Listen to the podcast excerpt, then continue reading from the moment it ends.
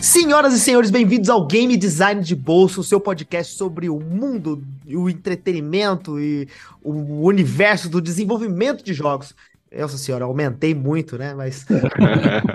Bom, eu sou o Vitor Salvador Pissolato, game designer da Monomito Studios, e estou aqui, como sempre, com o meu amigo que vive no dia e na noite do dia. Tudo bem, Pietro? Como é que você tá? Eu sou o Batman.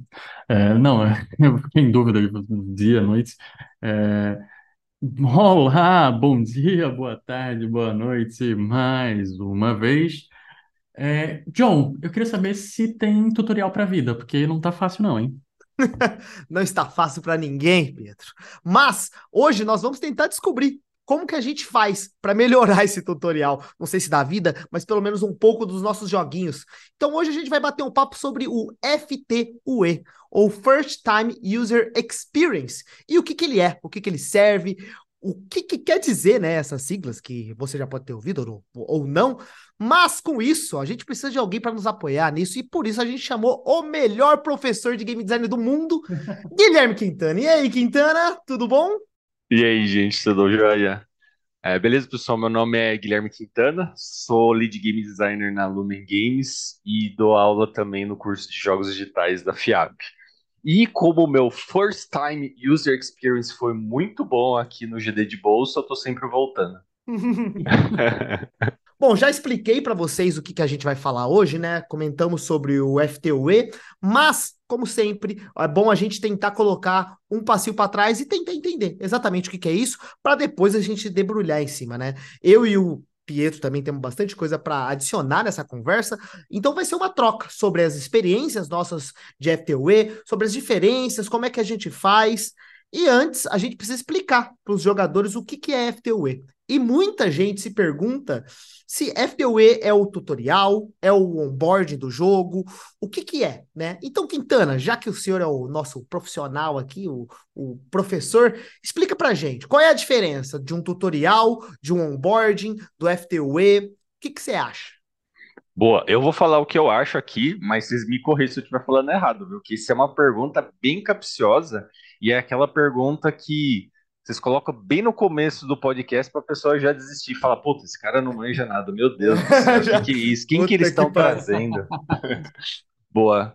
É, cara, olhando ali para os três pontos, né, que é o tutorial, onboard e FTUE, o FTUE, que é o First Time User Experience, ele engloba toda a experiência da pessoa a partir do momento que ela decidiu, talvez ali no mobile, ver a loja do jogo, ver o anúncio, baixar o jogo, abrir o jogo e ter aquele primeiro contato com o game.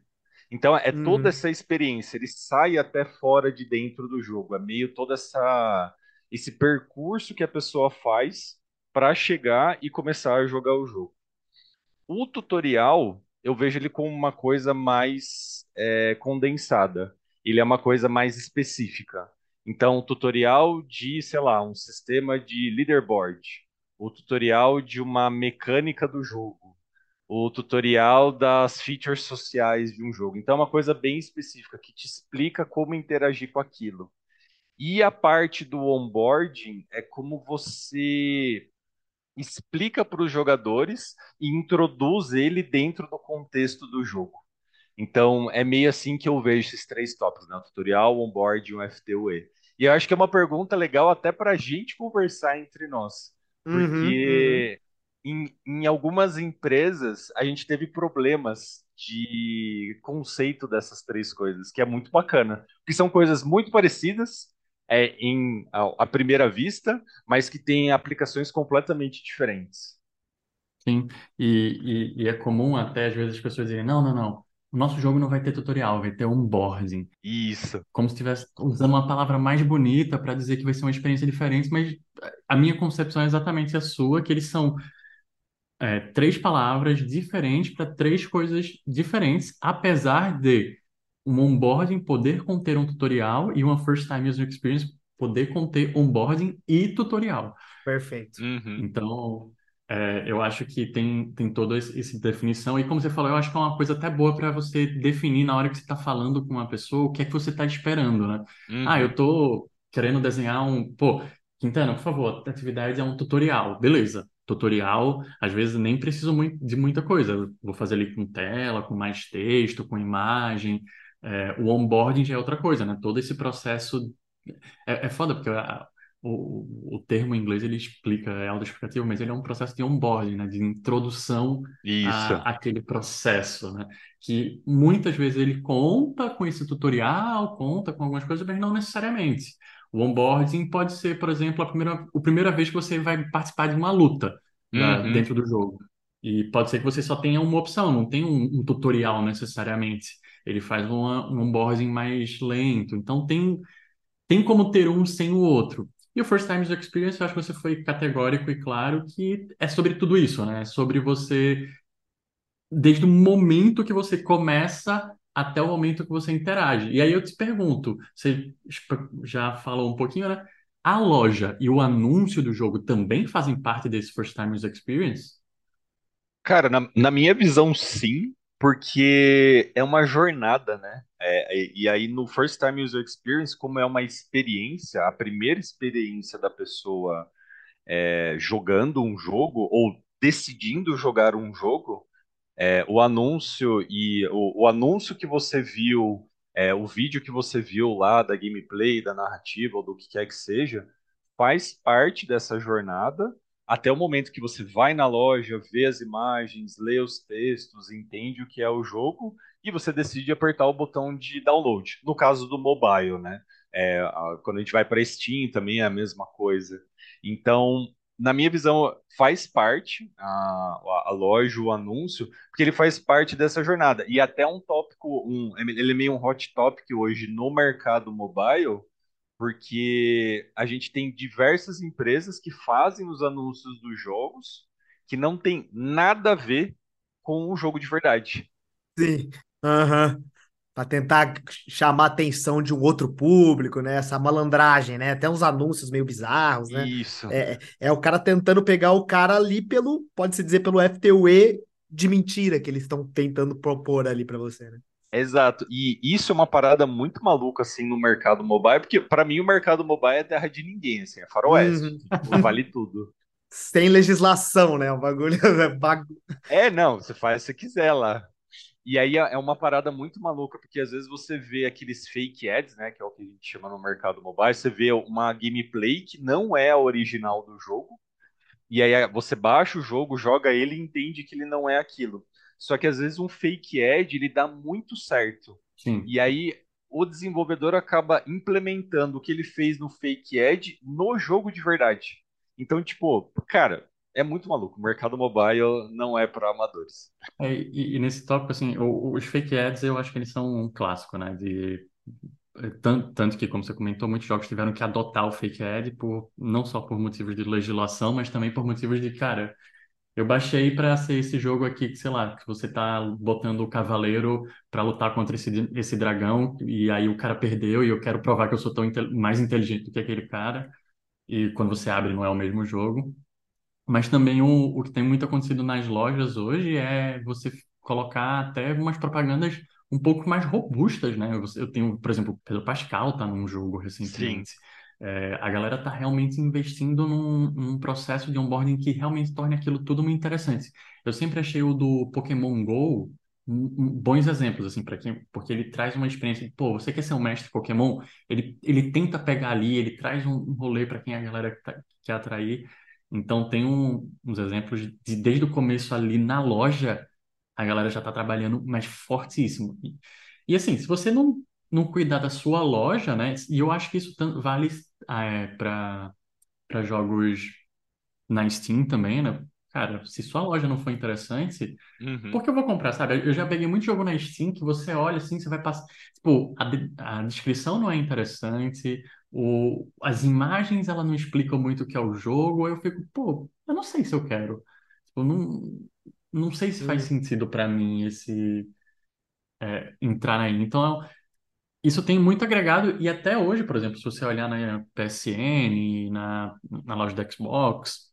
na loja do, do Nintendo Switch, todos eles estão tendo uma pegada até parecida com as lojas do mobile, né? Que é aquelas imagenzinhas em carrossel, uma descriçãozinha para você ler. Tá indo para esse é... lado, né? Total. O, o, o primeiro é um vídeo, né? Muitas vezes o primeiro é o trailer, né? Assim, é bem padronizado. Exatamente. Eles estão tentando garantir isso, né? Desde o começo você, pô, eu quero fazer parte dessa experiência desde aqui. É, eu acho que também uma última coisa também sobre o FTUE é que a gente comentou do onboarding, do tutorial, mas ele também não para ali, né? Na hora, não é que acabou o tutorial que acabou o, a, o First Time User Experience, né? Ela vai além, né? Então, as primeiras partidas, por exemplo, de um jogo de de partidas, né? Isso tudo tá dentro, né? A galera até considera só até realmente a primeira sessão inteira do jogador é a FTUE dela, sabe? Às vezes é, uhum. às vezes não é. Eu acho que não tem uma definição exata, né? Mas eu gosto de pensar que a primeira a primeira sessão inteira é o FTUE. E aí, cara, você tem que trabalhar porque o que a gente quer no final é que o jogador goste do jogo, né? E a primeira experiência dele, como a gente sempre fala que é, ah, as primeiras impressões são muito importantes, né? E no jogo é exatamente a mesma coisa. Né? Desde a loja, como a gente comentou, que tem que chamar atenção, até o onboard, o tutorial dele ensinar alguma coisa para o jogador, até essas primeiras partidas, ele experimentar, né? Quando o jogo solta o jogador, fala, agora vai, meu filho. Joga aí, evolui aí, ou passa essas fases aqui. Isso tudo é o, a experiência inicial. E ele também corrobora para fazer o jogador querer voltar.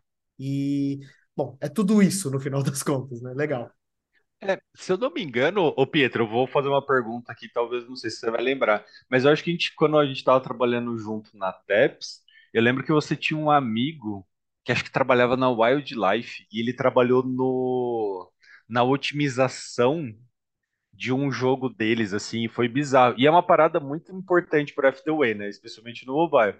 Cara, se o jogo for levar cinco minutos para carregar, eu só desisto e não jogo. Já perdeu, né? É, ele, ele trabalhou no, no onboarding, no onboarding, não, no loading do Sniper. Uhum. E, e, só por ele ter reduzido o tempo do Sniper ali, e a gente tá falando de dev, né? Uhum. Aí ele reduziu o tempo de loading esse tempo de começo ali, isso trouxe uma melhoria para dentro do jogo em questão de resultados. É, e, e, isso até me lembra, é, na TEPS, que eu trabalhei recentemente, ele, eu tinha um jogo Maibu 2 que a gente tinha uma abertura, aquela animação era muito bonita, mas ela era grande também. Então você passava muito tempo na animação é, e além de tudo o tutorial, ele era, o tutorial não, não, o onboarding, ele era ah, tá vendo? Eu já tô falando tutorial de onboarding aqui. É, o, o onboarding, ele era meio esquisito, meio solto. Então, quando a gente resolveu o onboarding, já teve uma melhoria dentro do, das métricas, assim, muito, muito claras de retenção uhum. nas primeiras sessões. Mas uma coisa que a gente fez, que certo, o, o onboarding foi um trabalho grande, mas que a gente fez e resolveu muito, foi diminuir o tempo da animação. Cara, não precisa ser essa animação toda, corta cenas aqui, faz ela ser muito mais rápida. Isso daí fez reter muito mais pessoas do que a gente analisou ali os cliques de quem abriu o jogo e quem fazia a primeira ação, era muito mais pessoas só porque a animação era mais rápida.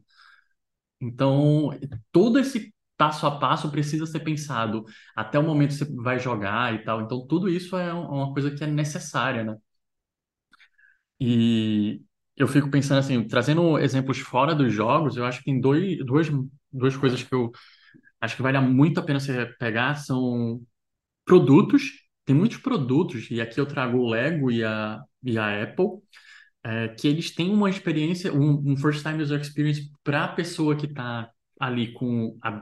Cara, você tirar um iPhone dentro da caixa é uma experiência nova, é única o, a caixa não fecha mais, ela não, não volta a ser naquele estado que estava mais, mas você, na primeira vez que você tira, ela sai suavemente, está tudo muito bem encaixado, muito bonito, você tem uma sensação única de, de todo o design ali. Eles criam para que você tire a caixa e sinta o que a, a marca está desejando. E a outra marca que eu tenho praticado ultimamente é a Lego. Cara, você abre uma caixa de Lego, você vê as caixinhas caindo, você vê Cara, você tem vontade de montar aquilo, vem o manual, vem, você fica com vontade daquilo seja montado. Eles trazem o manual, até o manual ele é bonitinho de como você vai montar. Então eles, tão, eles fazem uma experiência para que quem comprou aquilo identifique-se com a marca e fique no longo prazo. Obviamente, to, o, o FTOE não vai reter todo mundo a longo prazo, mas é, é uma coisa importantíssima para aquela retenção a longo prazo. Assim, se você está falhando no FTOE, você tá, isso pode mudar, salvar ou quebrar o seu jogo mais facilmente. Boa, e eu achei massa que você falou uma coisa que é super importante. FTOE não é só de jogos, né? Uhum. É, Isso é muito massa. é, e, e, eu, tipo, outro, outro exemplo, né, que eu disse que ia trazer dois, são as séries. Cara, tem série que a galera fala. Eu, eu vou dar um exemplo que eu sofri muito para poder assistir o Breaking Bad. Até hoje, eu, aqui eu vou dizer uma coisa, todo mundo vai me odiar, mas eu acho uma série ruim. Ok, ok, ok. A gente para, a gente para agora ou continua? É, vamos parar por mas, mas assim, o primeiro episódio do Breaking Bad, ele é lento, ele é chato. E muita gente que eu falava isso, as pessoas fazem, ah, mas você tem que desconsiderar o primeiro episódio. E aí isso eu lembro, eu acho que puta, True Blood, as pessoas falam também isso. Ah, os primeiros cinco episódios são ruins. Você tem que passar eles.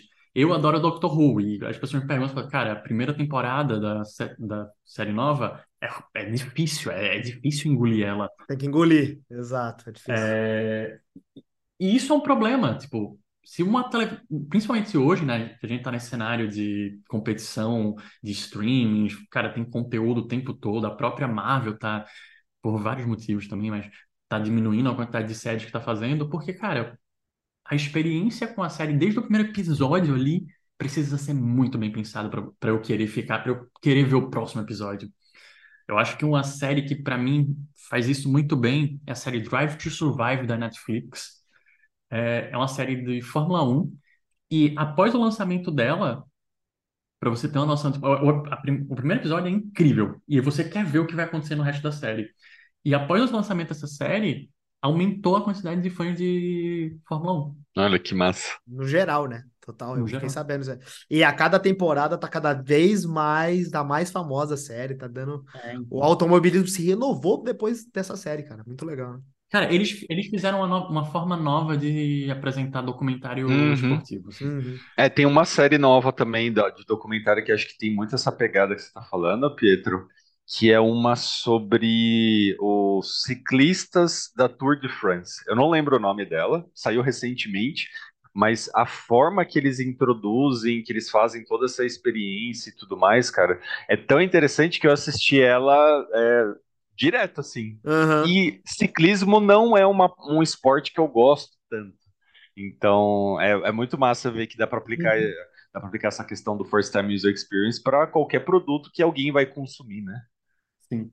E, e, e, e eu, de novo trago esse ponto, né? O quão importante é um first time user experience, né? Tipo, se você não se preocupa com isso, é... beleza, pode ser que você esteja querendo fazer um produto que ele é ele é de massa, né? E, pô, não preciso fazer um, um first time experience pro meu brigadeiro, talvez. Talvez não. É, mas se vo- talvez dependendo do- da experiência que você quer passar, sim. E para jogos, cara, é essencial, assim. Se você abrir um jogo e a gente fala sempre dos primeiros cinco minutos essenciais, assim. Se nos primeiros cinco minutos ele não me for muito interessante, nos primeiros dois, eu diria até hoje em dia, com o attention span que a gente tem, nem espera que eu vá voltar. Bom, falando nisso, né? Dado que a gente está comentando sobre a, o, o desenvolvimento, né, de um FTOE, eu queria ouvir de vocês. O que, que vocês pensam em relação, né? O que, que eu preciso ter em mente quando eu estou desenvolvendo um First Time User Experience? Como é que é desenhar isso, sabe? Por onde vocês começam? Beleza. É, disclaimer aqui, eu odeio fazer first time user experience. Por quê? É difícil, dá muito trabalho É. e você tem que fazer várias versões dele até o negócio realmente funcionar assim. E como a gente está trabalhando com experiência, especialmente quando a gente está dentro do jogo já, às vezes você precisa quebrar algumas coisinhas do seu jogo para melhorar uma experiência do jogador. E aí depois você volta ao fluxo normal, né? Então, cara, é, é uma parada assim que ah, eu, eu, só, eu tremo quando eu lembro que a gente precisa fazer First Time User, experience. Que é difícil, é bem difícil, assim. Não, e, e, tipo, para dev também é uma parada, como você comentou, né? O jogo tem que ser quebrado. Eu lembro sempre que Nossa. quando a gente tem que desenvolver esses tutoriais, esses onboardings, o jogo tem que funcionar de uma maneira diferente, sabe? Ele não tem que seguir o fluxo base dele muitas das vezes. Uhum. E para desenvolver essa versão diferente, cara, é uma quebradeira por trás dos panos ali, né? Eu lembro muito do sofrimento, do desenvolvimento Sim. de coisas pequenas, mas que não foram pensadas para serem feitas desse jeito, sabe? Ah, não pode dar mais, tem que fazer um outro Sim. fluxo de tela, sabe? Putz, é fazer isso já é complicado, sabe? Não, e cara, a gente fala, lá na Lumen tem uma brincadeira que se a gente fala de fluxo de tela e FTUE, os devs saem da reunião, assim, porque não, não aguenta. E só para vocês terem uma ideia, a gente tava, eu estava num projeto lá do Dreamweaver Tactics, que era uma parceria que a gente tinha com o estúdio da França. É, ele acabou não indo para frente, mas como era um teste de métricas e a gente precisava trazer a galera para jogar o jogo, a gente trabalhou muito o começo do jogo, né? Isso englobava o First Time User Experience. É, do que a gente tratava dentro do jogo, é, a gente fez eu acredito em torno de 5 a 7 ou 8 versões de FTUE. Caraca. É, com pequenas variações, grandes variações, para a gente tratar. E aí, o, o que a gente tinha sempre em mente quando a gente começa a desenhar essas variações era o sentimento do jogador. O que a gente quer que a pessoa sinta no determinado momento. Na, no na, ponto, né? Na, é, na visualização do Edge, na loja, no loading do jogo, na primeira batalha. O nosso jogo era um jogo de batalha, né? De batalha um pouquinho mais estratégica. Então a gente sempre tentava mapear, a gente meio que setava um objetivo de sentimento, né? Ah, aqui na primeira batalha eu quero que o jogador se sinta poderoso. Beleza. Como que a gente vai fazer isso? E a gente pegava os elementos que a gente tinha à mão para é, destrinchar isso e fazer as ações que ele teria que fazer dentro do jogo para chegar nesse sentimento. Ah, na segunda batalha a gente quer trazer o elemento de estratégia. O jogador precisa tomar uma decisão estratégica para vencer essa batalha, que senão ele vai perder. Uhum. De novo, o sentimento e como é que a gente consegue desenhar isso. E aí, a partir desses sentimentos, é, a, da, dessa jornada dos sentimentos do jogador, a gente começava a definir o que é quais são as ferramentas que a gente tem dentro do jogo para fazer esse sentimento surgir. E a gente meio que desenhava, desenhava a jornada né, das ações, o que, que vai acontecer, é, como, como que a gente coloca esse sentimento para o jogador. Então, para quem está começando aí, está pensando em FTOE, é muito mais relacionado ao sentimento da pessoa que vai consumir aquilo e qual que é o seu objetivo com cada passo dessa jornada que vai rolar. É, eu gosto também de pensar quando estou desenvolvendo, né? Quais são os momentos, como você comentou, né? Os sentimentos, mas também os sentimentos que o jogador vai se sentir esperto, ou vai se sentir o momento ahá, né? O momento da virada, digamos assim, Isso. sabe? Qual é o momento que você vai falar, caraca, eu sou foda, sabe? E esses pontos, né? Os pontos de interesse que você coloca durante esse fluxo, sabe? Ah, o momento que o cara faz o level up, sabe? Tem que acontecer e tem que ser grandioso, ou o momento que ele, ele ganha por ter feito a escolha correta, como você falou, né? Um momento de decisão. Quando ele fez a escolha correta, tem que acontecer uma coisa interessante, legal para ele, para você rucar o cara, né? Também é uma ótima palavra a gente falar que a gente uhum. pisga o cara para ele, para ele vir pro nosso lado, assim, falar, porra, cara, parabéns, você conseguiu, olha aqui essa experiência e tudo mais. Aí a gente, bom, entrega coisas legais para ele, né? Faz todo o fluxo funcionar bonitinho pro cara se sentir feliz, né? Passar o sentimento que a gente quer. E aí depois a gente joga os Eds em cima para ferrar tudo. mas se você quiser mais moedas, uhum. o interstitial depois da parada, né? Toma aqui na tua cara. Já nesse cenário de meter um interstitial na cara da pessoa, eu queria até perguntar, tipo, existem boas práticas para um first time experience? Você comentou, pô, eu peço, eu penso um pouquinho no que é a experiência do jogador, os momentos que, como é que evolui cada etapa, é, até isso, esse ponto de devo colocar interstitial durante a first time experience. É, então, existem boas práticas que normalmente, pô, segue isso daqui, não, não é definitivo, mas vai te trazer um bom resultado, pelo menos. Boa. É, eu acho que eu- o, o que eu acabo tentando seguir quando a gente está construindo esse tipo de coisa para os nossos jogos, eu acho que essa parte do sentimento é a base de tudo, e aí você é, casar o sentimento que você quer que o jogador sinta com o, o pilar da experiência do seu jogo, né? Então, por exemplo, lá no, no Dreamweaver, a ideia era que o nosso jogo ele fosse um, um, um squad battler, você tem lá os seus heróis, só que ele tem uma pegada mais estratégica. Então não é só você joga lá os heróis, põe para rodar e ganha.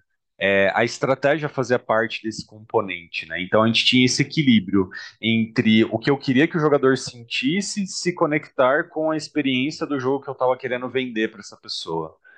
É, então, acho que isso é uma, uma prática que a galera pode seguir aí, tentar casar essas duas coisas. No mínimo, você ter bem claro esses dois objetivos, né? O que eu quero apresentar do meu jogo, as, a experiência que eu espero do meu jogo e os sentimentos que eu quero que o meu jogador tenha a cada momento. É, Para você compartilhar com outras pessoas, precisa estar de alguma forma visual. Então, a gente acaba usando muito o Miro nesse sentido para fazer esses desenhos, dar essa visibilidade, conversar e trocar sobre isso. É, e acho que a outra coisa que a gente costuma trabalhar bastante, que é uma boa prática também, é que, e que a gente já falou um pouco aqui, né? O FTUE não é só o jogo. É, tem coisas antes, durante e depois do jogo que você pode tratar. Então, load é uma parada que precisa ser olhada, é, a parte da loja é uma parte que precisa ser olhada, a parte do retorno do jogador, de repente, é uma coisa que a gente pode trabalhar também com notificações, com o retorno, esse tipo de coisa que a gente pode pensar também, como que a gente quer. Beleza, o jogador fez lá a primeira experiência dele, a gente quer que ele volte como que é essa experiência da primeira volta, da segunda volta, sabe? E a questão da monetização, especialmente no mobile. Eu o José estava brincando lá do Interstitial, mas tem muitos estúdios que que acabam logo depois do final do First Time Experience, ou às vezes no meio, acabam colocando ofertas, coisas que são necessárias para quem quer viver de jogos e pagar as contas e conseguir sobreviver e pagar o aluguel da casa. Mas é, a gente precisa pensar um pouquinho nos pontos de monetização, né? Quando que eu trago isso? Porque querendo ou não, um ponto de monetização, normalmente no mobile especialmente, ele é intrusivo. Então, claro, Sim. dependendo do mercado que você tiver, mas É, mas a, a média é isso, é, né? O padrão é esse, né? Ele ser um pouco é chato. exato. E às vezes você tá lá quase roncando o jogador, que nem o John Zera falou, e você coloca uma, uma oferta mal colocada. E aí isso pode prejudicar bastante. Então é, é uma coisa que precisa estar bem discutida, validada e testada, né? É, FTUE também é muito dados. Você entender o impacto daquilo que você está fazendo. Porque às vezes você está achando que está maravilhoso, como por exemplo, o exemplo que o, o, o Pietro deu da animação, que tá, cara, eu tenho certeza que estava super bonita, mas ficou muito bom. E isso prejudica o seu FTUE. É, eu acho que é uma, uma outra coisa que a gente sempre comenta, né? Que, que é indo um pouco mais para os tutoriais, né? Mas a gente consegue pegar por dados, como você comentou, o- um- uma média geral do que os jogadores fazem, né? A gente tem que entender também que existem vários tipos de jogadores, né? Tem o jogador que não vai ler nada, ele quer passar tudo. Então você tem que, de alguma maneira, suprir a necessidade desse jogador que não tá se importando, sabe? Então, Uhum. por exemplo, um exemplo, botão de skip do tutorial. Cara, é uma coisa que prática, a gente não gostaria que acontecesse, né? A gente quer que o jogador participe e, e explore, né? Toda essa coisa que a gente planejou. Mas um, no meu jogo, por exemplo, foi uma das melhores coisas que a gente fez dentro do jogo pra gente não perder o jogador logo de início, Eu sabe? pulo Colocar tudo. um botãozinho de skip. Eu Exato. admito Porra, o game aqui. designer É, pula. então, eu pulo meu próprio FTUE, já tô avisando aqui, não fiquem bravos Aham. comigo aí, pessoal da Lumen. Outra coisa que é importante, que pelo menos eu senti quando eu tava desenvolvendo o FTUE, é colocar o jogador logo para jogar o jogo, sabe? Não ficar segurando ele muito tempo para, ah, tipo assim, por exemplo, o exemplo que eu, eu desenvolvi lá, né? A gente é uma- um jogo de batalha, de que você entra lá, você dá o play como se fosse um jogo de, de tiro tradicional, né? Você entra em partidas que você dá o play. Na primeira partida do jogador, ele não precisa estar no lobby para dar o play. A partir do momento que ele faz o login, ele já cai na primeira partida dele, sabe? Isso fez o jogador de imediato já está mais rápido dentro da partida, Uhum. sabe? E fez a experiência no final. Ele se divertiu antes da gente explicar alguma coisa para ele, sabe? Antes da gente explicar como é que funciona o resto do core loop, por exemplo, sabe? Ele participou da batalha, depois ele brincou: ah, é aqui que eu melhoro minha roupa, sabe? É aqui que eu, eu dou upgrade nas minhas habilidades, sabe?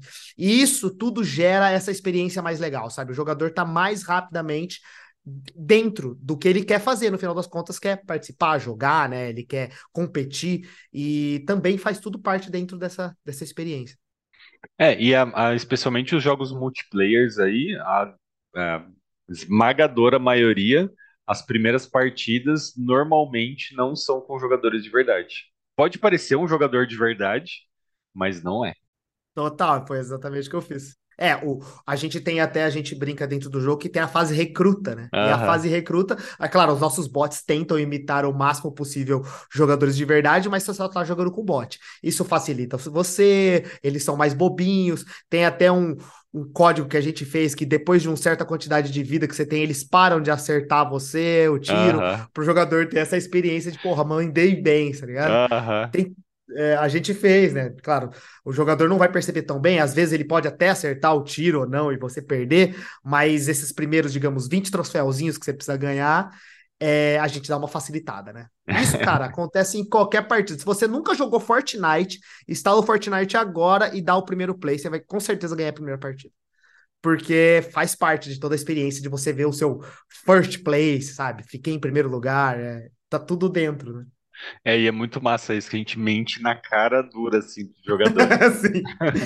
Não, eu, eu tinha muitos amigos que falavam, com certeza eu tô jogando com pessoas, a gente tava, quando a gente instalou eh, Clash Royale pra jogar, ele, não, Aham, com certeza isso aqui é um, um jogador. Eu falei, tá bom, cara, realmente é sim, viu? Pode ficar tranquilo que é um jogador. Não acaba com o sonho da criança.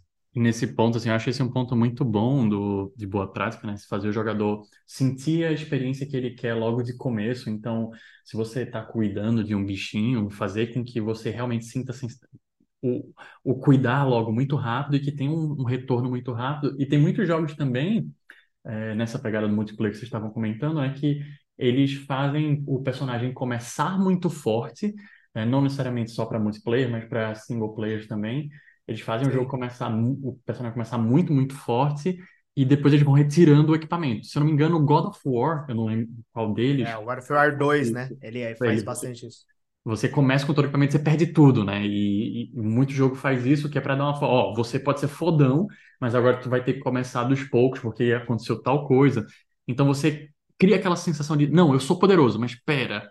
Putz, agora eu vou ter que lutar pra trazer aquele poder de volta, mas eu consigo. E à medida que você vai encontrando esses poderes no meio do caminho, você vai relembrando quando você usou no começo, né? Você, porra, agora isso aqui vai mudar meu jogo, hein? Então, é, a, a First Time Experience é muito importante para a continuação de tudo, né? É, eu acho que um, um ótimo exemplo também que você falou é os jogos do Metroid, né? A, a, a Samus lá, que é a personagem principal do Super Metroid, né? Ela sempre começa muito forte, dado o tudo que ela tinha no jogo passado, digamos, da historinha, né? E ela perde, assim como no God of War. E é legal que o jogo ele faz de uma maneira onde no final do jogo mesmo, você tá mais forte do que no começo, sabe? Então você sente Uhum. não só, ah, eu cheguei naquele patamar que eu tava no começo, que eu venci o primeiro inimigo facilmente, mas agora eu estou mais forte ainda, eu tenho mais habilidades, né? Então ele ele passa. Então, cada jogo a Samus começa cada vez mais forte e você tem essa quebra, né, de, de experiência. Bem legal. Boa, a gente está comentando sobre o First Time User Experience, eu sempre repito isso, né? A gente está comentando aqui e, bom, muitas das vezes que a gente faz o First Time User Experience, existe o tutorial, existe um onboarding onde a gente está apresentando as mecânicas, né? Como o jogo se dá, as dinâmicas que vão existir ali na experiência do jogador. Mas uma pergunta que eu acho que é importante a gente responder é se é importante a gente apresentar tudo para o jogador na First Time User Experience. O que, que vocês acham? Você acha que já deve entregar todas as funcionalidades logo ali? Ou vocês guardam para depois? Como é que é o processo de apresentação das coisas dentro desse First Time User Experience? É, eu acho que o, o- essa questão de apresentar todas as funcionalidades é uma parada bem importante. É, eu diria que não, porque esse é o primeiro momento que o jogador está tendo a experiência do seu jogo. Então, a gente precisa meio que focar o que a gente quer apresentar para essa pessoa. Ah, qual é a Uhum. gameplay principal? O que você vai mais fazer no jogo? Que é meio o gancho que vai prender essa pessoa na gameplay, como ele vai progredir ao longo do tempo e tudo mais. Então, isso é uma coisa que acontece bastante também. É, ah, hoje a gente tem um- uma questão ali no, no Ramp Paradise, que é o jogo que a gente está trabalhando agora. É, que é um jogo que tem muitos sistemas, muitas features implementadas já dentro do jogo, com, uma, com um bom nível de refinamento, mas o First Time User Experience ele é confuso, porque a part... quando você começa o jogo, você está aprendendo. Ele é basicamente, ele é um jogo da, ele é um Farmville ou um Hay só que a mecânica é de maconha. Pode crer. Então você planta, é, você planta é, variações ali das Pezinhos de maconha. é exato. E aí você tem toda aquela experiência é, da, da plantação e tal. E aí hoje a gente tem um problema que o nosso FTOE, ele é muito, a gente colocou muita coisa em pouco tempo. Então o jogador ele está se acostumando com a gameplay, com o fluxo de ações que ele precisa tomar, e a gente já está colocando outro sistema. E ele está tentando se acostumar com o outro, a gente coloca outro sistema, e outro sistema, e outro sistema. Ele não para de receber informações o tempo todo de novidade. Exato. E aí, assim, o jogo ele só estabiliza mais para frente. Só que como a gente introduz muita coisa de uma vez só, isso acaba deixando o jogo confuso. Porque não Uhum. deu tempo da pessoa internalizar aquilo que ele precisa fazer em cada um dos sistemas.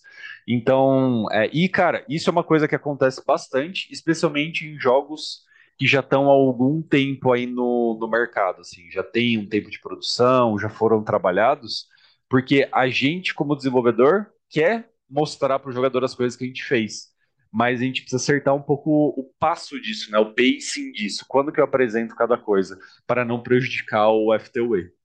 É, o que eu gosto de fazer é simplesmente apresentar só o core loop. Eu acho que o core loop básico do, por exemplo, o jogador jogar a partida, melhorar a roupinha dele para ficar mais forte e jogar a próxima partida é o suficiente nesse primeiro, sabe? Depois você vai entregando as outras coisas, como você mesmo falou, né? Você colocar Uhum. muita informação é overwhelming. O cara vai ficar. Agora eu não Uhum. sei mais como é que eu upo a roupinha, sabe? Esse tipo de coisa. É. A gente precisa cadenciar essas informações a serem entregues para o jogador, né? E ótimos jogos fazem isso, sabe? E, e- e é legal que, do jeito que dá para ser feito, né?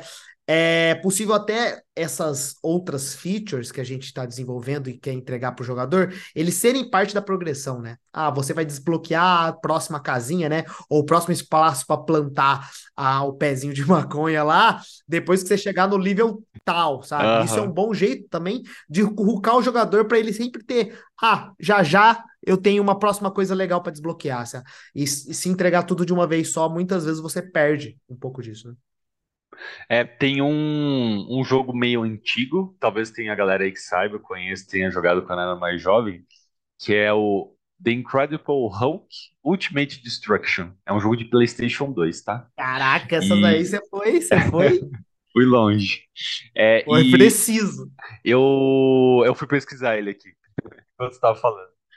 E aí tem- tinha uma parada que ele fazia que era muito interessante no First Time User Experience da, do jogador, que ele é um jogo mundo aberto, cara, e você é o Hulk. Então, qual que é a experiência que você quer ter? Qual que é o sentimento? Cara, eu quero ser destruindo tudo. Eu quero me sentir esse, esse ser poderoso que amassa um carro com as mãos com a maior facilidade.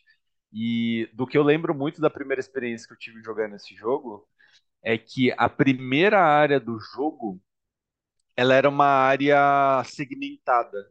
Ela era isolada do restante do jogo, Sim. justamente para ali ser uma área segura. Para a pessoa, cara, fazer o que ela quiser com o. Regaça, né? Regaça. Arrebentar do jeito que ela quiser todas as coisas. E as coisas se regeneravam, então você podia continuar jogando. Sem brincadeira, eu acho que essa área, quando eu comecei a jogar, eu devo ter ficado, cara, no mínimo uns 30 minutos jogando. Porque era muito divertido. E ao mesmo tempo, Uhum. eu tava aprendendo sobre o jogo. Eu tava sedimentando como que eu controlava, como que eu fazia as coisas, quais eram as ações que eu poderia fazer, sabe? Sim. É, você falando aí, eu me lembrou muito do, do Zelda, né? Esses novos Zeldas, o Breath of the Wild, que quando você Sim. entra no jogo, né? Quando o Link desperta ali, você tem uma área separada, que é o Great Plateau, né?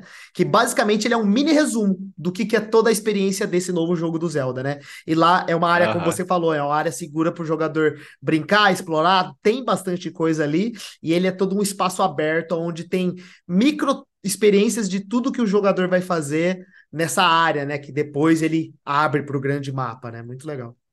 E isso que o, Quintana usou uma palavra muito boa, que foi a palavra de reforço, assim. Eu acho que trazendo tudo que vocês falaram, é, o, é muito importante você reforçar o core loop ali no- na primeira sessão, mas também é muito importante que o nosso jogador ele, ele consiga absorver e entender que há um pouquinho mais. Uhum. Então, eu diria que sim, vale a pena você reforçar o core loop, mas não fica só no core loop, né? Não passa uma sessão só core loop, porque em algum momento aquilo vai ficar repetitivo. E aí o seu jogador vai, tipo, tá, mas é, é só isso? Então introduz alguma coisa ali, mas também não gasta todas as suas features, porque como Quintana falou, imagina jogos que estão há muito tempo no, no mercado, é, quando o jogador chegar, passar uma semana dentro do seu jogo, ele já viu tudo também. É, e a gente sempre fala no, em jogos de mercado, né? Cara, beleza. A gente tá falando do early game, tem um mid game, tem um late game, e o seu jogo deve mudar para esses jogadores. Ele não deve ser o mesmo jogo para quem estava no, no early, e pro mid e pro, pro late. Isso vale até para jogos de AAA, né? É, vocês falaram alguns jogos, eu lembrei muito do jogo do Batman, assim, que ele também tem essa experiência. Você começa, você tá fazendo algumas coisinhas ali, você Agora pega um, o grappling hook, então você começa a ganhar umas mecânicas diferentes, você começa a usar o, o cenário de uma forma diferenciada, você começa a usar o, o- a visão infravermelho, então, pô, eu já consigo o- trabalhar melhor, e aí você também cria um outro vilão que in- interfere no seu infravermelho, então você já cria uma outra dinâmica. O jogo ele para de ser repetitivo, você começa a ter que mudar as estratégias que você estava fazendo e, e, e, é- e é- vai acrescentando, né? Um exemplo muito bom de jogo que faz isso, eu acho que é o CSR 2. É um jogo de carro, de colecionáveis de carro, para quem não sabe, mas você começa basicamente jogando seus carros, jogando ali no single player, você vai fazendo suas coleções, você vai batendo as fases, depois ele vai avançando para um sistema com alguns certos eventos dentro do jogo, depois você está num evento mais multiplayer, depois você está num negócio mais premium, e cada vez que você vai acessando isso, você vai trazendo outras experiências. Mas no first time, ele reforçou aquele core loop, ele trouxe um pouquinho a mais para eu saber que, pô, não é só ficar correndo aqui sem sentido, ele tem um algo a mais, tem um, a coleção do carro, mas ele garante que aquilo seja muito gostoso na primeira, no começo, assim. Então, não é sobre apresentar mil e umas coisas, é sobre eu fazer aquilo direito. E também tem um ponto, né? Quando você apresenta mil e uma coisas, você começa a ter que ter mil e um tutoriais, mil e um onboardings.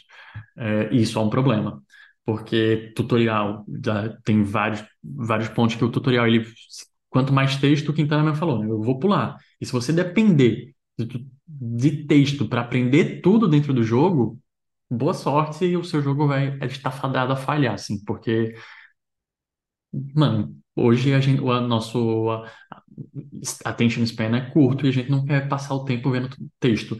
Faça com que o seu core, ele ensine o jogador e o reforço faça ele entender que, pô, é assim que se joga, mas eu, pô, tenho que criar minha forma, tem umas estratégias aqui. Então, utiliza o, a First Time User Experience para trazer aquela experiência gostosa, mas também para ensinar o jogo, trazer um onboarding legal e não só um tutorial. É, E aí, mas assim, né, organizando tudo isso, a gente falou de boas práticas, que vamos, é, monetização é uma coisa importante, mas toma cuidado como você faz, entende a, a monetização por trás disso, é, reforça o core loop. Mas depois que eu fiz essas boas práticas, como é que eu sei que minha first time user experience está boa? Então, como é que eu posso provar para alguém que não, isso daqui é uma boa first time user experience? E aí, como é que vocês fizeram para ter essa resposta? Putz, boa pergunta. É, se você tem um comparativo, é, um antes e depois acaba ficando bem mais fácil. É, especialmente se você tem dados do seu jogo, antes, depois, funil, É, a gente fa fala muito lá na Lumen de churn rate, né, que é o, o, o step que o jogador, não, o step da, da, do FTWA que o jogador está saindo, por N razões, por qualquer razão que ele está saindo.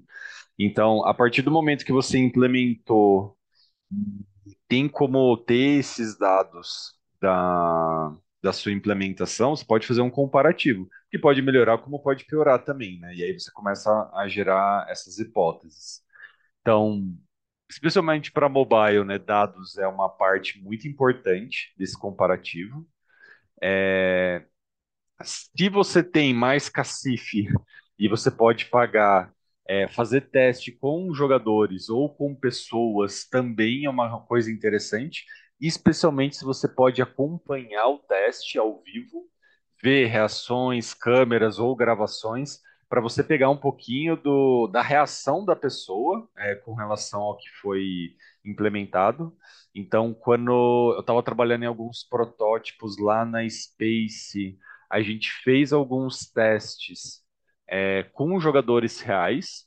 Não eram testes exatamente de first time user experience, mas você tinha ali uma, um pouquinho disso também. Então você via quando a pessoa estava entediada, você via quando a pessoa se engajava com o jogo e conseguia entender um pouquinho essa variação dos sentimentos dela ao longo da partida, até para você identificar o que está dando certo e o que está dando errado. E aí você ajustar o, o, esse ponto, né?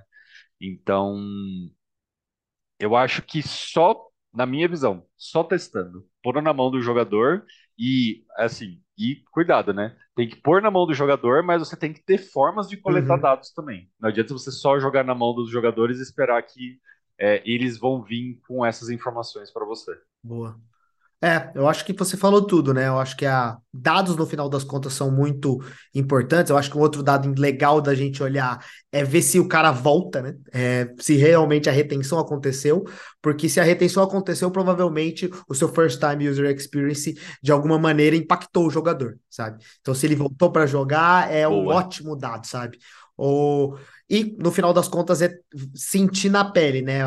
Ferramentas como o Playtest Cloud são ótimas ferramentas para a gente conseguir pegar esses dados diretos dos jogadores, né? Eles gravam a tela que o jogador está jogando, ver aonde ele se perdeu, né? Porque muito pode acontecer, né? O jogador não sabe o que ele tem que fazer daqui para frente. E aí a gente consegue tirar esses trackings, né? E service no geral, né? Perguntar para os jogadores o que, que eles acharam depois desse teste, pegar as experiências que eles tiveram e tudo é base de dados no final das contas. É a, é a única maneira. E se perguntar para o jogador nunca é a boa, né? Tipo, o que, que você achou? Muitas vezes o cara não vai dar a resposta que você Nunca. quer ouvir, sabe? Provavelmente ele vai falar sim ou não, gostei, não gostei. Não é assim que, que é a melhor maneira, né? Você tem que realmente é, digamos assim, aprofundar mais nesses dados, até mesmo dados que tá no subconsciente, das escolhas que ele fez dentro da partida, ali, da, do, da, dessa experiência dele. É, eu acho que ó, tem uma, só para fechar, ô Pietro, tem uma parte muito importante que às vezes a galera subestima, que é a gravação de câmera. Uhum, É, cara, você olhar a expressão da pessoa e você conseguir bater com o que ela tá fazendo dentro do jogo, isso é, é impagável, assim, é uma, uma informação muito importante.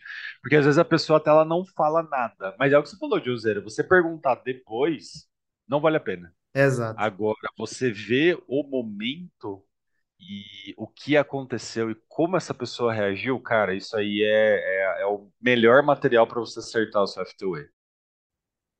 É, e se você estiver gravando a, a, tela do, do jogo e o rosto da pessoa, isso é perfeito, né? Porque você consegue entender, pô, ele tá, olha a dúvida dele ali, isso é, isso é sensacional.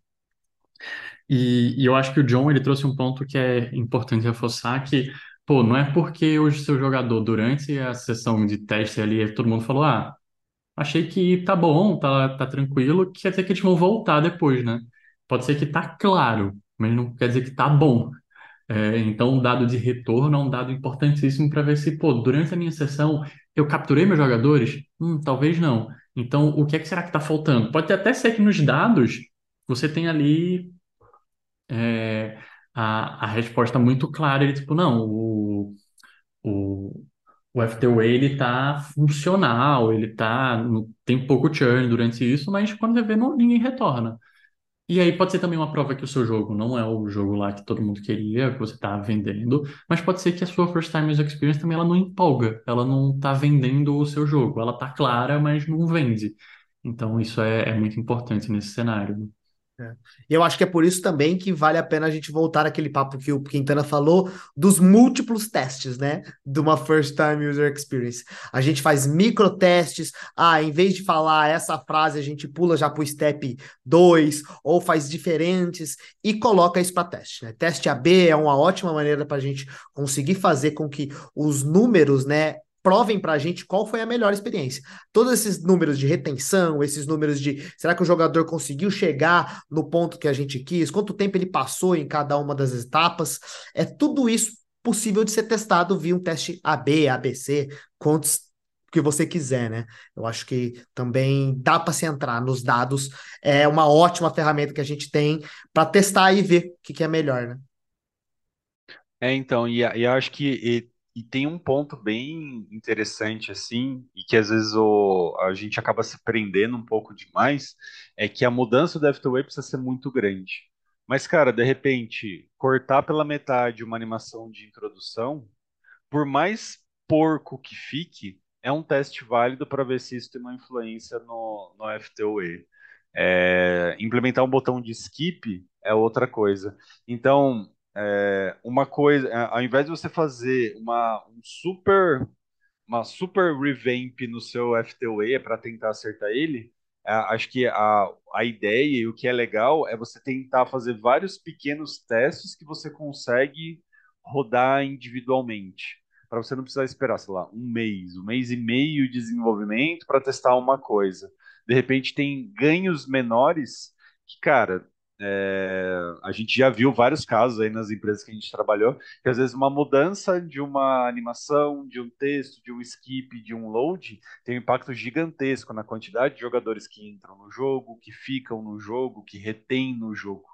Então a gente tentar entender um pouquinho também é, o que a gente consegue fazer de rápido. Não só as coisas grandes têm impactos grandes no, nessas alterações. É, e, e queria só complementar que às vezes eu tam- também praticar o desapego nesse momento do First Time User Experience, né? Porque às vezes, pô, a gente Uhum, fez essa animação, tá tão bonita, ela... tipo, às vezes a gente, não, porque aqui é onde eu conto a história do personagem. Será mesmo que a pessoa quer saber a história desse personagem? Será que isso importa para esse jogo, para esse jogo que é, sei lá, um, um, um jogo de carro? Tipo, Será que uhum. importa a história do cara que faz a reforma do meu carro? Não sei. É, então, às vezes é praticar um desapego mesmo, por mais que esteja bonito, por mais que você, pô, eu acho que isso daqui é o que a gente deve passar, ter um desapego para praticar o. Não, peraí, vamos testar isso aqui e vamos ver o que resulta. Se der ruim, você sabe que aquilo é importante. Se der bom, você, pô, peraí, então tem um aprendizado a tirar aqui, né? Bom, a gente comentou um pouquinho sobre FTUE numa maneira geral, né? A gente até comentou sobre o mobile, o AAA, que eles estão até tentando, de certo modo, emular as lojas que estão fazendo tanto sucesso no mundo mobile. Mas eu queria ouvir de vocês, o que que vocês acham? É, existe uma diferença entre fazer um planejamento de um FTUE mobile para AAA ou para jogos de computador em relação a jogos mobile, ou sei lá, jogos de cassino em relação a qualquer outro tipo de jogo, sabe? Existe alguma diferença? Ou vocês pensam a estrutura é a mesma? Como é que é planejar? Tem alguma diferença entre as modalidades de jogos? Boa. É, eu nunca fiz um jogo AAA, então eu tô meio é, pensando em cima para dar a resposta. Talvez esteja completamente errado, mas ninguém vai saber, então tudo bem. É, cara, eu acho que antes, e aí eu digo tipo, sei lá, 5, 10 anos atrás, é, a oferta de jogos mobile AAA era bem diferente, assim, né? Então, eu acho que o AAA, é, especialmente o Premium, que é o que você paga para jogar, Uhum. ah, são experiências bem diferentes, bem mais trabalhadas, com um investimento de desenvolvimento maior. Então, e como tem o investimento do jogador, já você pagava é, antes de jogar para conhecer o jogo e tal, você já tem meio que naturalmente uma disposição dessa pessoa de estar mais disposto a se manter dentro do jogo. meio que preciso justificar os, sei lá, 200 reais que eu paguei nesse jogo aqui. Agora eu tenho que ficar nele, né? Bem isso, né? Agora eu tenho que ficar nele. E é, cara, o mobile, é, atire a primeira pedra que nunca desinstalou um jogo depois dos 30 segundos de ter jogado. Total. Só que hoje isso está mudando bastante, né? A gente estava até falando, ah, as próprias lojas estão mudando. E tem uma oferta muito grande de AAAs que são gratuitos para jogar. Uhum. Ou que você tem um custo mais baixo para jogar, um Game Pass da vida, que você paga uma mensalidade. Então, assim, é, ah, vai depender muito de qual que é a sua proposta de valor ali do jogo que você vai cobrar para o jogador, qual que é a barreira de entrada para você planejar um FTUE. É, e, eu, e aí hoje eu acho que mais e mais e mais é, o FTUE do mobile e do AAA eles estão começando a ficar mais parecidos assim. Claro, o AAA ainda tem um nível de qualidade maior, tem um, um tempo mais alongado de FTUE, normalmente para ensinar as pessoas é, sobre o que é o contexto do jogo, fazer esses ganchos que a gente estava comentando.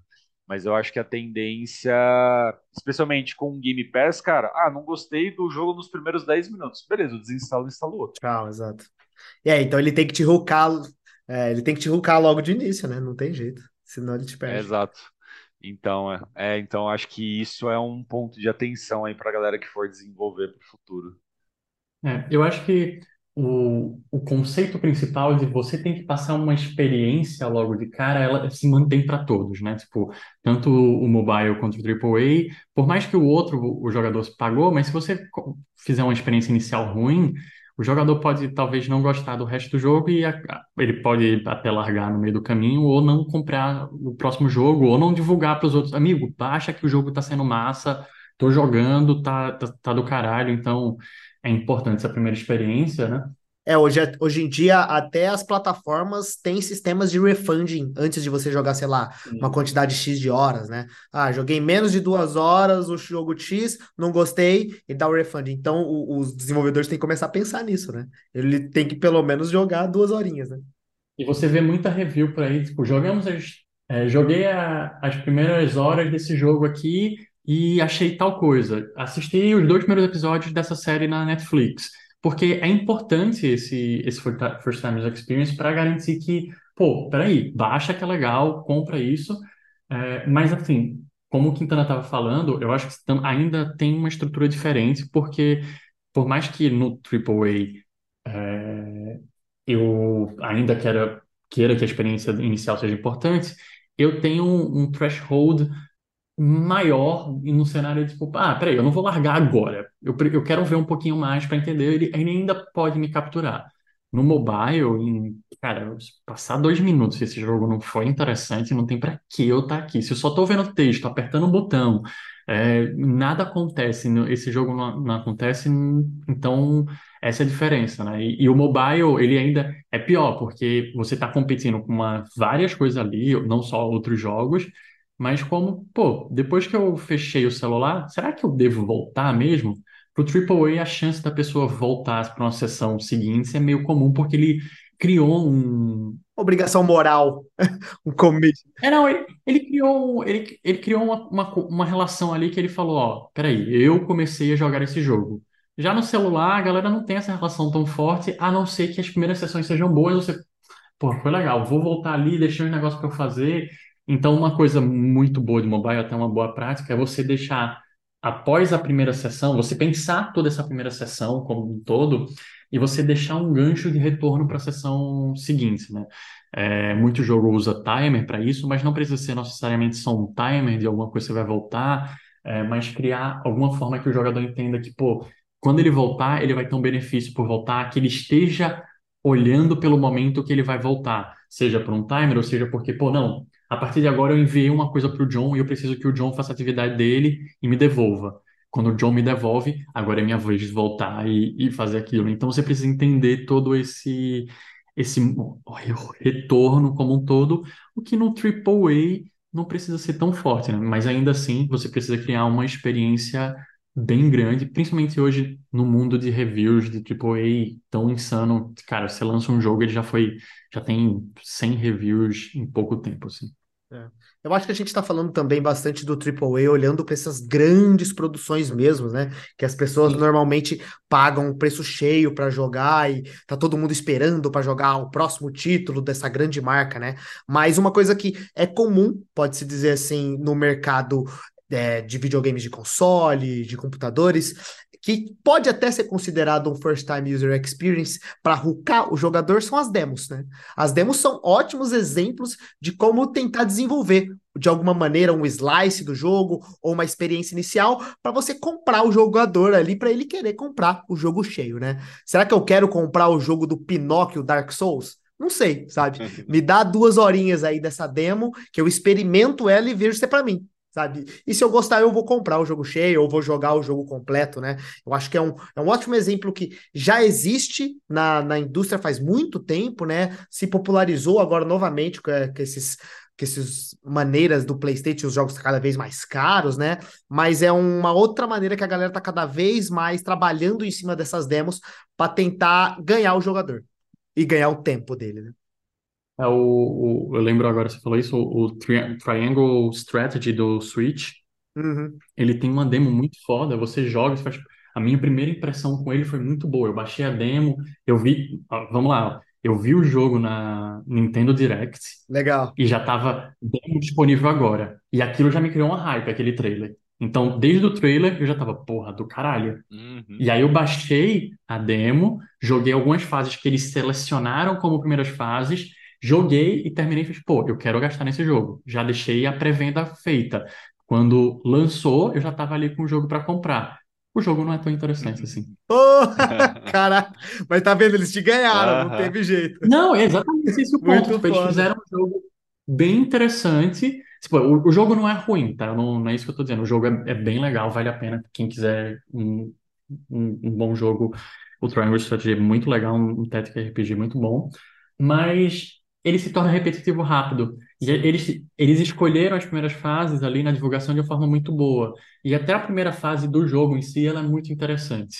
Mas depois o jogo se torna rep- repetitivo. Mas o First Time User Experience, e aí vem desde o trailer, desde a demo, até eu comprar ali, foi uma experiência muito boa e, e muito rápida, né? Então, eu acho que ele me convenceu naquele momento e depois o, eu digo que, pô, a nota do jogo nem é tão grande, mas eu lembro do momento em como eu tava hypado como eu quis baixar aquilo, como eu comecei e jogando até no começo eu até divulguei para um amigo meu que, é, que a gente joga muito Tactics RPG e fiz, cara, baixa que o jogo parece bom. Ele baixou e no final os dois estavam, ah, o final é meio qualquer coisa, mas o começo era interessante. Então, ainda assim é muito importante você pensar no First Time User Experience, né? Não, não tem como, ah, tô criando um jogo, seja para AAA, seja, sei lá, BB, seja BB é duas, sigla- é duas letras mesmo, não, não é para criança, É, seja mobile, seja até mesmo um jogo de tabuleiro, é importante você pensar em toda essa experiência. Então, não é só para o, o mobile que precisa pensar nessa First Time User Experience, mas é uma frase muito utilizada nesse momento. É, e, bom, mas a gente falou bastante de fazer esse processo, né? E aí eu queria saber quais são as ferramentas que vocês utilizam durante a construção da First Time User Experience. Eu tenho uma que vem muito boa na minha cabeça, mas eu primeiro quero ouvir de vocês. Então, Quintana, o que é que você já utilizou? O que é que você utiliza quando você está, não só ferramentas, é, aplicativos, né, mas ferra- ferramentas, né, softwares, mas também técnicas que você utiliza durante essa construção de First Time User Experience. Cara, acho que da parte de, de ferramentas assim que a gente usa para construir é, todo esse mapeamento, até para ficar claro para os outros times e para quem com quem que a gente está conversando, a gente acaba usando muito o Miro, né? Então, porque ele é uma, ele é uma ferramenta de visualização muito boa para construir todo esse desenho o- e os materiais ali que precisam ser aplicados. A gente acaba utilizando bastante ele para dar visibilidade, discutir, entender os aspectos técnicos de cada coisa que a gente está propondo, é, especialmente, especialmente dentro do jogo. É, então a gente acaba usando, usando muito o Miro nesse sentido. A gente acaba usando muito aí, que nem a gente estava falando de dados antes, É, lá na, na Lumen a gente usa bastante o, o Delta DNA para criação de dashboards, analytics e tudo mais, para a gente entender quais são os gargalos, onde a gente está perdendo a galera, para a gente começar a identificar é, a gente identificar primeiro os problemas que a gente está tendo, onde é o problema, e entender se as ações que a gente está tomando estão dando resultado ali para o que a gente se propôs. Então, acho que dessa parte ferramental seriam mais as duas. E, cara, é, normalmente o FTOE é uma parada que exige muita conversa entre as várias áreas, porque é uma, é uma ação que impacta todo mundo, né? vai impactar design, vai impactar a loja, impacta é, a parte de dev, seja o load, seja implementação, impacta até a parte da, da, da direção da empresa, porque é o, é o game que está sendo colocado, mexido e trabalhado ali em cima. Então, acho que o Gogó é uma ferramenta que a gente usa bastante para decidir essas mudanças. Legal. Bom, eu vou falar de mim aqui rapidinho.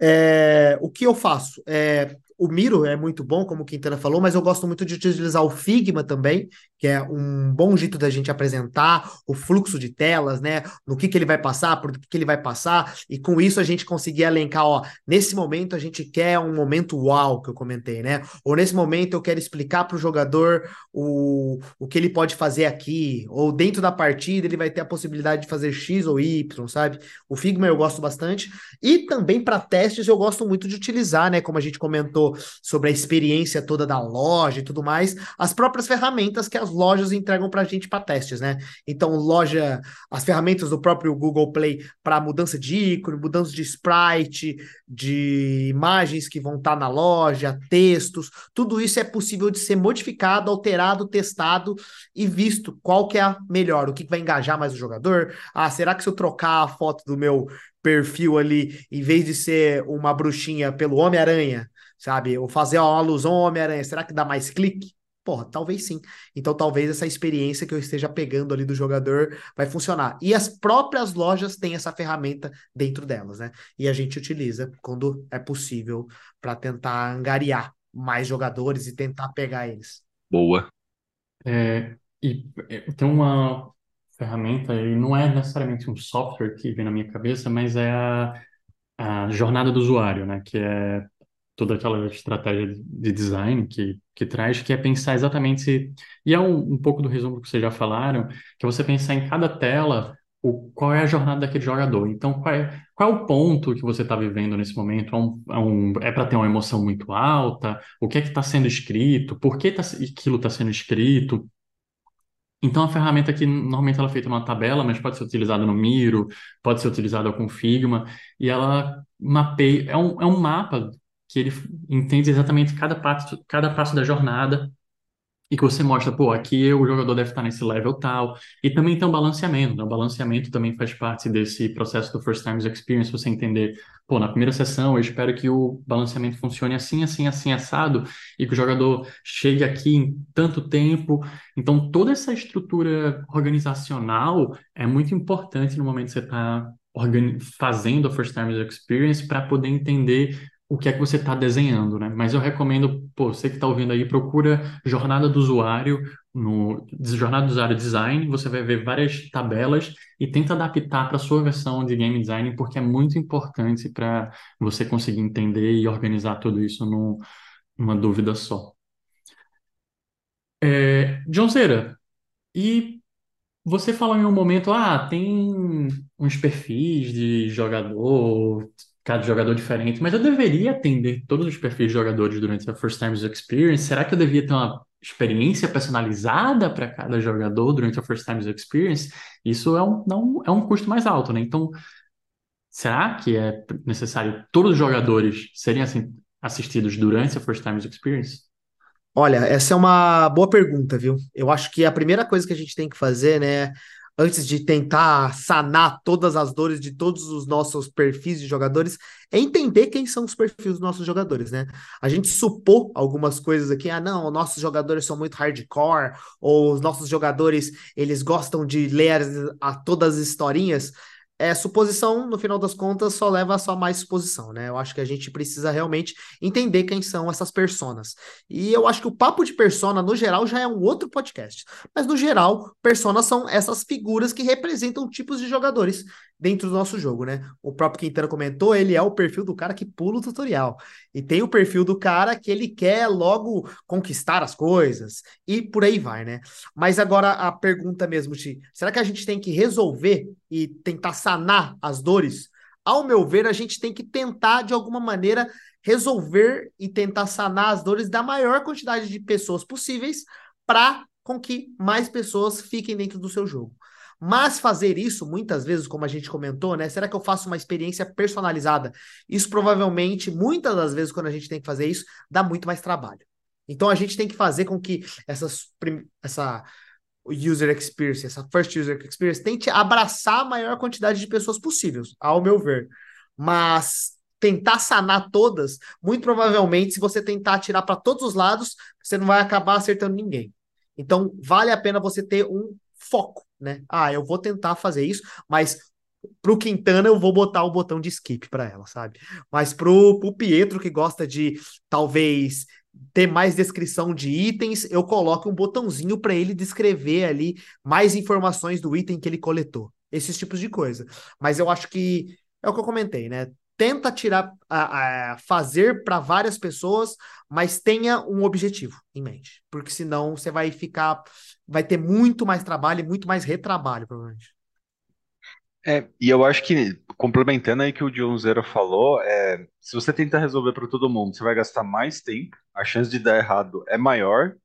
Então, a, que a gente estava comentando, acho que numa das perguntas anteriores, é, o FTO ele pode ser uma melhoria incremental, né? Então você uhum. melhora um step menor é, da, da, sua base de jogadores que você acredita que é a mais impactante para a saúde do seu jogo. E aí você vai meio que priorizando o que você deveria estar tá atacando primeiro. Então acho que esse é um ponto aí, porque, de novo, gente, FTOE, cara, é, é muito difícil. é uma parada assim que dá muito trabalho. Então, se não, se não tiver uma priorização, se não tiver uma visão do que você deveria estar tá atacando primeiro e tentar quebrar isso em entregas mais rápidas, provavelmente você vai gastar muito tempo, muito dinheiro e ainda assim não vai atingir os resultados. Porque é era o que a gente estava falando aqui, né? Você quer soltar as coisas para ter as informações, para ter os dados do jogador.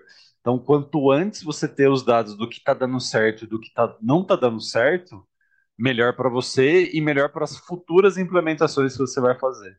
Então, vamos quebrar essa segmenta, vamos quebrar essa implementação da FTWay aí para ser uma coisa saudável de ser feita.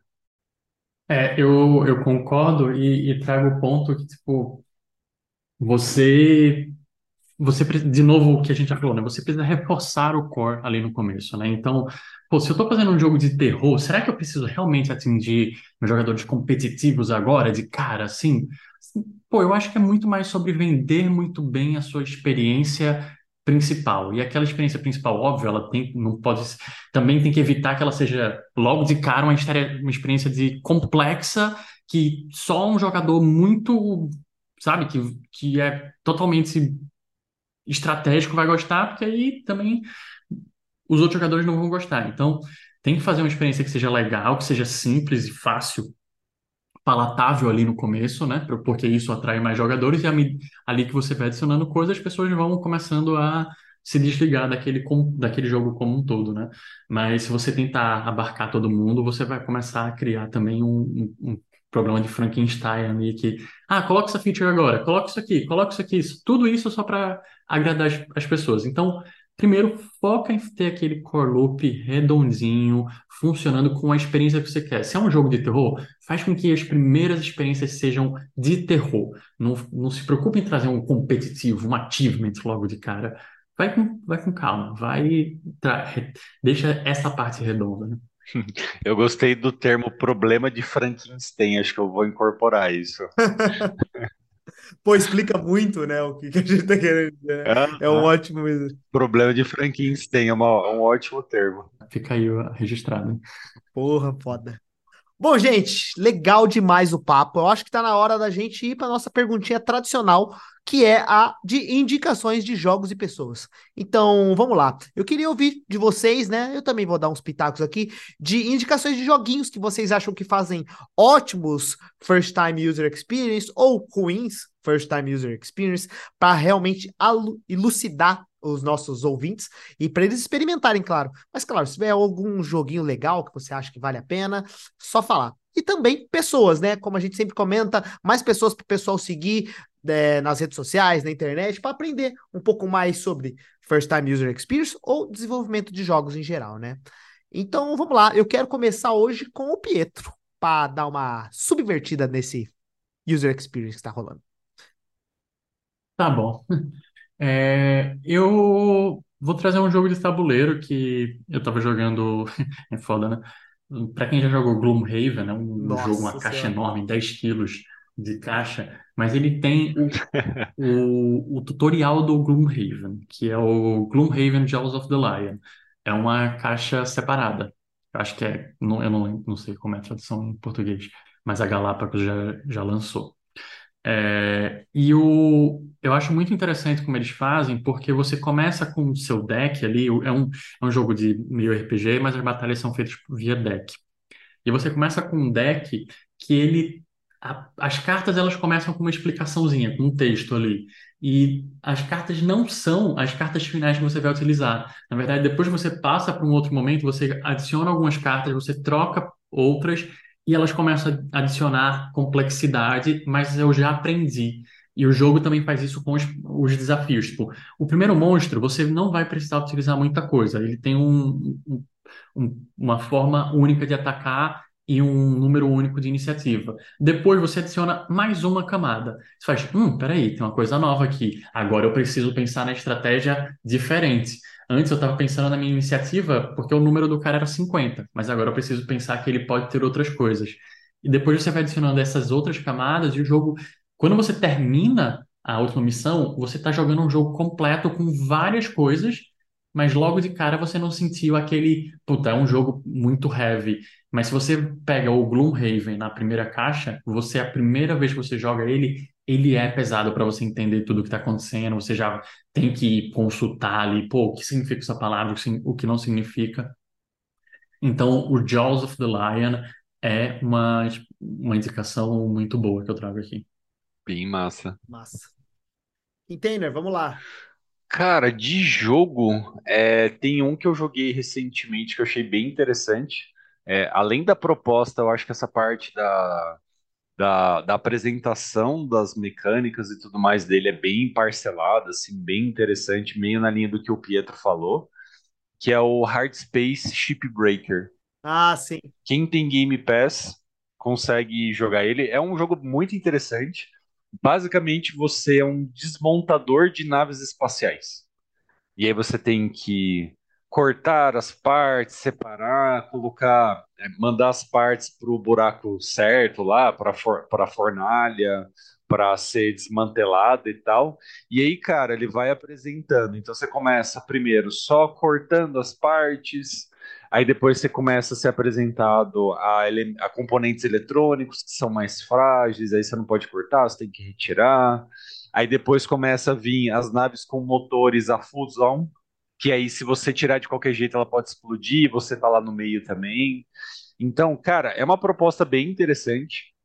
É um jogo maravilhoso para você jogar enquanto você assiste alguma coisa, porque o, o nível de atenção que você precisa ter não é tão alto assim. Então, normalmente, às vezes eu tô assistindo alguma coisa, um stream, Ah, alguma legal. coisa, eu ponho ele para jogar e você vai lá desmontando e tal. É uma experiência bem interessante e diferente. Bota pra ouvir um GD de bolso aí, meu, enquanto você tá lá. É, então, cara, é super, é, é bem a proposta, assim, do, do Hard Space, cara.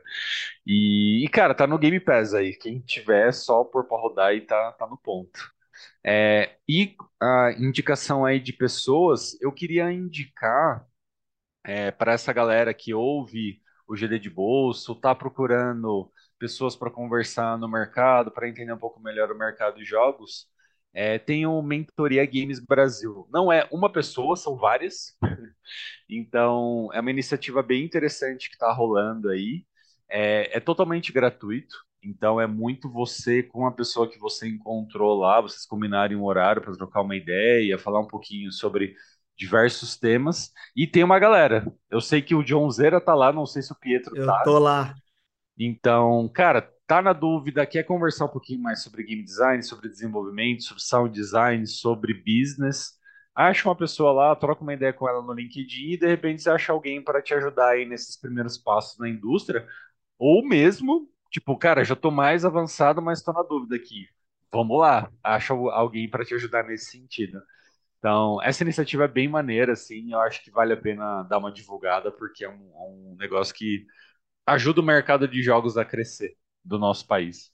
Foda. É, não, eu já bati um papo com uma galera já, o pessoal muito simpático, muito legal, já ajudei bastante gente, muita gente que me, me, chamou lá, veio por causa do GD de bolsa, falou, pô, já ouvi você, vi aqui da Ah, mentoria, achei muito legal, assim, e é isso, galera, dá uma olhadinha, claro, se vocês quiserem falar comigo, não sei se você tá, Quintana, mas manda uma mensagem pra galera. Ah, legal. Bom, gente, é, muito obrigado pelo papo, né? É, Quintana, valeu demais, cara, É, você é o nosso professor aí, nosso Tamo nosso aí, grande amigo. E tamo junto, cara. Obrigado mesmo pelo papo. Foi muito foda. Queria dar o espaço para você falar pra gente aí o que você quer divulgar, divulga um pouco os jogos da Lumen, conta pra gente o que que você tá aprontando. Ah, boa. A gente tá, como eu falei, a gente tá trabalhando lá no Rei Paradise, né? É um jogo da Lumen que já tem um tempo. É, é uma parceria com uma outra, uma outra empresa aí que a gente fez alguns anos atrás. É um jogo bem massa, é uma temática interessante. Como eu tinha falado lá, é o jogo da Fazendinha, só que com uma temática de maconha. E, cara, Total. ele é muito engraçado, assim, acho que tem bastante potencial, a gente tá trabalhando em cima dele. E, cara, acho que é, é mais isso, assim. Ah, o pessoal, tô lá na, no, no Mentoria Games Brasil também, tô no LinkedIn, quem quiser conectar, conversar, trocar uma ideia e tudo mais. A única coisa que eu não vou poder prometer é que eu vou conseguir atender rápido, porque eu já tô com algumas, algumas conversas marcadas aí para esse mês e pro próximo. Mas assim, gente, mercado de jogos é um ovo. Se você entra numa empresa, você conhece muita gente que você vai levar para o resto da vida e networking é tudo. Então, o que eu puder fazer para ajudar aí a, a galera, tamo junto. Foda. E claro, sempre nosso amigo Pietro Amaral. Valeu, cara, pelo papo. Valeu, valeu, Quintana, mais uma vez dando uma aula aqui pra gente. E muito bom esse papo que a gente tentou. Espero que quem tem ouvido tenha, tem- saia com um início de como pode começar a sua first timers experience, ideias do que pode fazer, do que evita, e que tenha sucesso aí, né? E John, se a minha first timers experience do GD de bolso for muito boa, onde é que eu dou cinco estrelinhas pra ela? Você pode dar cinco estrelinhas ou seguir a gente em todas as plataformas de, de streaming de podcast, né? Não sei nem se existe mais é, esse nome, mas é isso, né?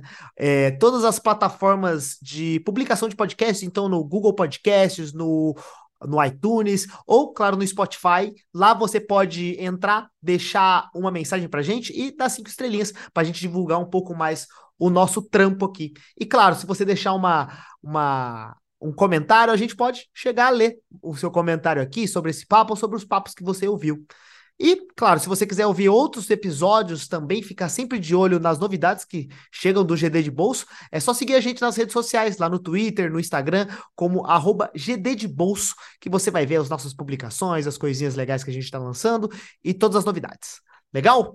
Gente, obrigado pelo papo, muito obrigado a todo mundo que ouviu até aqui. Um beijão no coração de todo mundo e tchau, tchau. Ah. Tchau, tchau.